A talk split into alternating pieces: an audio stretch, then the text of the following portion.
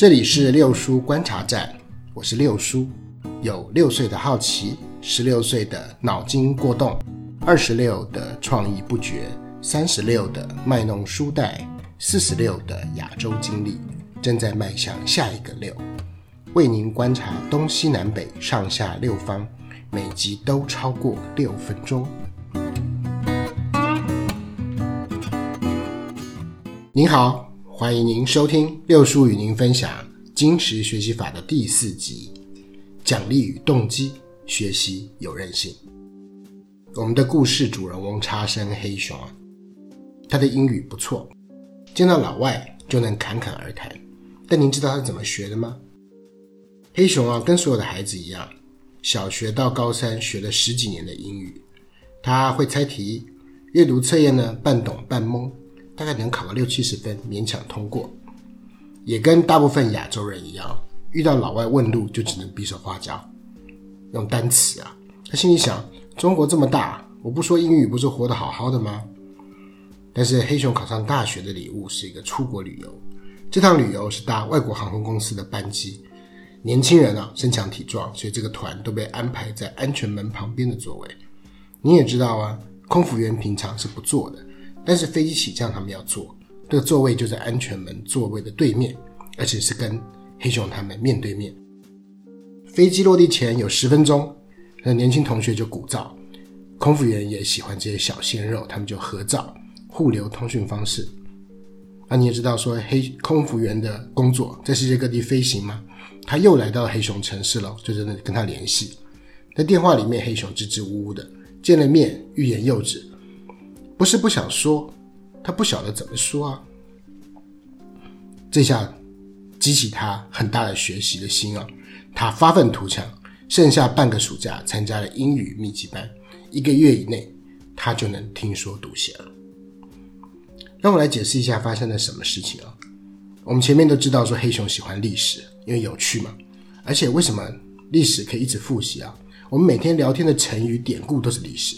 打开电视看历史穿越剧，也是在复习历史。但学英语很挫折。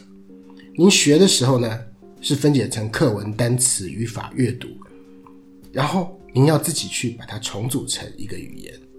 但是在中国啊，英语用不到。既然用不到，你怎么会有动机呢？所以，为什么黑熊可以花一个暑假把学过的英语重组起来？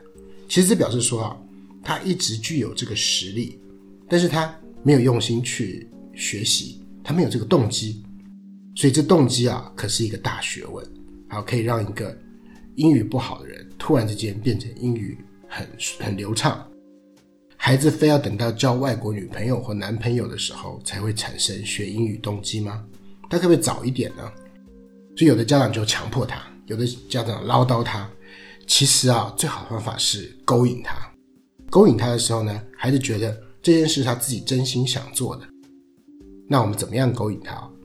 第一个是，孩子其实他自己有好奇心，他天生对什么都好奇，什么都感兴趣。比方说，黑熊喜欢唱歌吗，爸妈说唱歌可以哦，你数学算完再来唱。这下呢，爸妈等于告诉了孩子两件事：第一，音乐跟数学是没关系的；第二，数理比音乐重要多了。所以，为了让爸妈高兴，黑熊只好把音乐放下，勉强自己去学很无趣的学数学。更惨的是，他学完数学被逼去学很枯燥的钢琴。这一下，数理音乐两个都毁了。可您知道，其实啊，通常钢琴好的人，数理都不错。父母这么说，我都是为你好，哎，难道不知道吗？如果他懂，他就不是孩子了嘛。与其等到孩子到成年才发现父母的好啊。我为什么不要让他现在就别讨厌我们呢？所以其实你们想过，我们可以去转移他的好奇。比如说啊，我在网上看过一个视频，有两个老外很搞笑，扮演成星际大战的角色啊，一个专扮演成那个黑兵啊，一个专扮演成那个公主。他用三台口风琴来吹奏星际大战主题曲，这不简单哦。我孩子在学校用手风琴来上英语课、音乐课。孩子看了很高兴，就产生兴趣了。一般呢、女孩对公主卡通是感兴趣的，但是对对于这种星战电影不感兴趣。但因为听《星际大战》主题曲嘛，他就导引了孩子愿意看星战电影。而这个星战电影呢，让让孩子产生科幻这种想象。但是你有想象，科技要靠数理来实现哦。所以现在学数学不是理所当然吗？其实太多科学家是因为看科幻片造就的。我们做父母的啊，只要帮他开个头，他就自己会去钻研了。孩子还有什么天性呢？可以来运用啊？孩子都会模仿，所以有人说，孩子就是爸妈的副本。如果副本有问题，那就要修的是谁？修的是正本，因为孩子天生模仿嘛。第一个模仿对象就是父母。这里有个例子啊，John Stuart Mill，约翰米尔啊，他是十九世纪英国知名的哲学家、经济学家、政治理论家、自由主义大师，好，很多家。他最厉害的地方是他三岁就学希腊文，八岁学拉丁文，学代数、学几何，他是一个天才儿童啊。最近桑德尔。哈佛大学伦理学教授桑德尔有一个课叫“公平正义课”啊，在网上很红，您可以去找那个公开课，可以看得到。前两集是探讨的这个功利主义，就是米尔的主张之一。好，你就想说这样的天才，他不是牛津就是剑桥的博士吧？实际上，米尔连小学都没毕业，为什么呢？他是他爸爸教育他的。米尔他没有上过学，他爸爸教他的方式就是呢。他爸爸工作的时候，这小米尔就坐他爸爸旁边，跟他一起工作，看他爸工作，不时跟他聊聊天。平常呢，下班的时候沿着河边散步聊天，有时候找他爸爸的学霸朋友们聊天。他爸爸的学霸朋友可厉害了，包括知名的思想家边沁、李嘉图啊，都是非常厉害有名的人。那个时候啊，英国公立学校从前是要学希腊文的，但是公立学校觉得说希腊文实在太难了。这孩子根本学不会嘛，因为很多人到了毕业都学不会，所以干脆废除算了吧。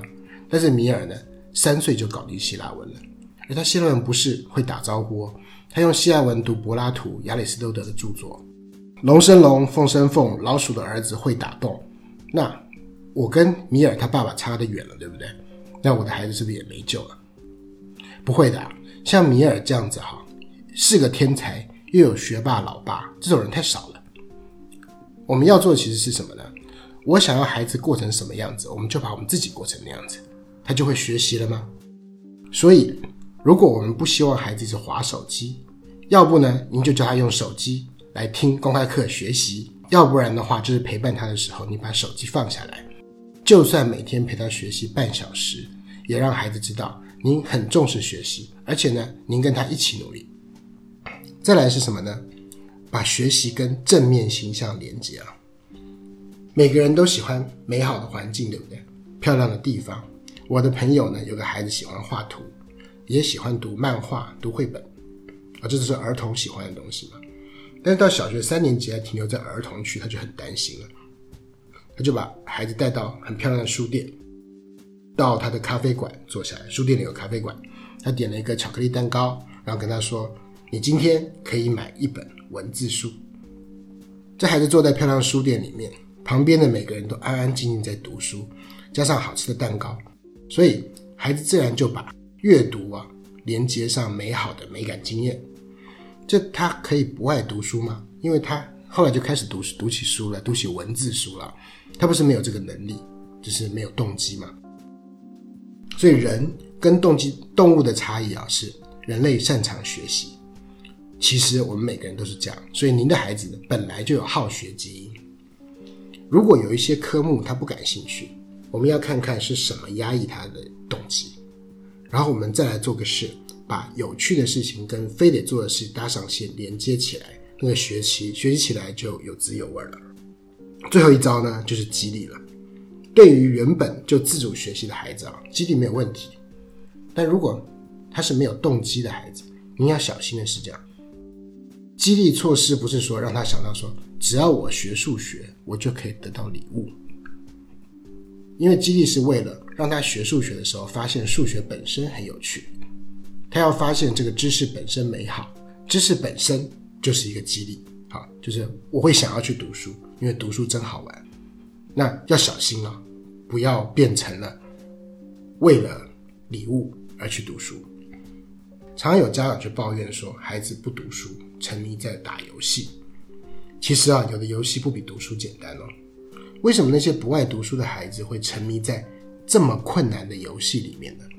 因为游戏的激励方式非常触动人心。如果你把这个激励方式都生用在生活里，激励就不是问题了。游戏化激励的素材很多啊，哦，网上也有，书店也有，就不赘述了。家长如果可以把激励做得好，那孩子应该会为了达到目标努力学习，对不对？好，让我们来回顾一下今天的分享。第一，奖励是最简单的方式，但是在奖励之前，最好先激发出孩子内在的学习动机。因为学习是人类啊，从动物世界胜出的原因，是埋在基因里面这个必要生存方式。每个人天生有学习动机，除非被压抑了。第二，怎么样把被压抑的学习动机找回来呢？他可能接错线了，我把它接回来就可以找回来了。第三，怎么样把好奇心跟其他的学科连线呢？然后怎么样运用模仿天性，促使他养成习惯呢？怎么样用美好的事物让学习变成一个美感经验？好，我们不一定要像学霸一样强啊。第四，我们只要陪着他，让他感觉家里有一个氛围，就会让他去发现学习的滋味。第五，奖励措施呢？您可以向游戏取材。游戏既然可以吸引孩子不眠不休的玩，那游戏化的的学习也可以让您的孩子不眠不休的学习吧。好，我们在今天内容里面，我们提到学习的动机。终身学习的人是会自己控制动机的。比起强迫孩子，还不如找出阻碍他自发学习的障碍是什么，把它解决就好了。在传统学习里面，好学生不会犯错，所以资优生受不了失败。可是人类啊，目前对世界的了解实在太少了，在探索过程中一定会有很多失败的。那金石学习鼓励用很多小错误找到正确的路径，所以孩子的动机可以要强到什么程度呢？强到他可以克服一次一次的错误。怕犯错的孩子其实未来很惨的。学会了自主学习以后是学习的开始哦。金庸小说里面说哦，学武功第一是要学招，再来是要忘招，这很玄吗？其实这就是学习精髓。下一集要跟您分享的是。当孩子拥有掌握这个学科的本事以后，那他还可以做什么呢？谢谢您来收听六叔观察站。如果觉得不错，请您订阅、分享，也欢迎给我意见。有任何疑问，请告诉我。谢谢您，拜拜。